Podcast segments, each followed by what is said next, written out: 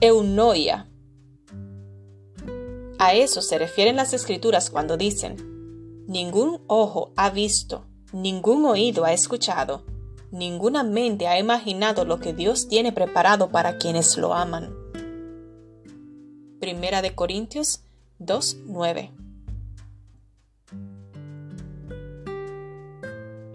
La primera vez que comí mangos fue en Brasil.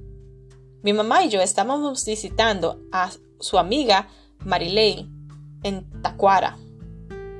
Recuerdo ese día como si fuera ayer. Estaba sentada en la cocina de Marilei comiendo la pulpa dulce de un mango, con el jugo escurriéndose por la comisura de mis labios, preguntándome cómo había pasado toda la vida sin probar esta delicia, sin saber que existía. Al regresar a Argentina e intentar descubrir el sabor y la textura del mango, les dije a mis amigas que si un durazno y un ananá se casaran, sus hijitos serían mangos. Muchas veces hacemos esto. Usamos un lenguaje y los conceptos que conocemos para intentar describir realidades nuevas.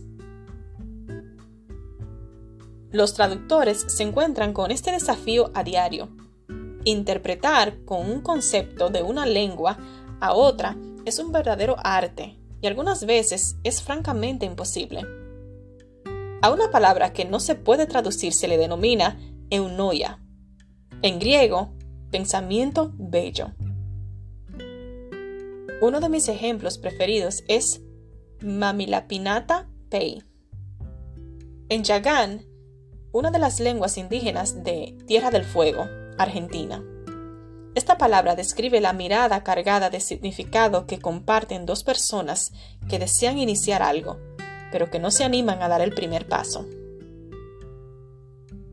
El idioma alemán tiene muchas palabras imposibles de traducir, como por ejemplo, Sankanstenfreund. Esta palabra se usa para describir a un amigo de la infancia y literalmente significa amigo del arenero. Cuando Pablo intenta describir la belleza y la hermosura del plan de Dios, sabe que no hay palabra que se estiren lo suficiente como para abarcar este concepto.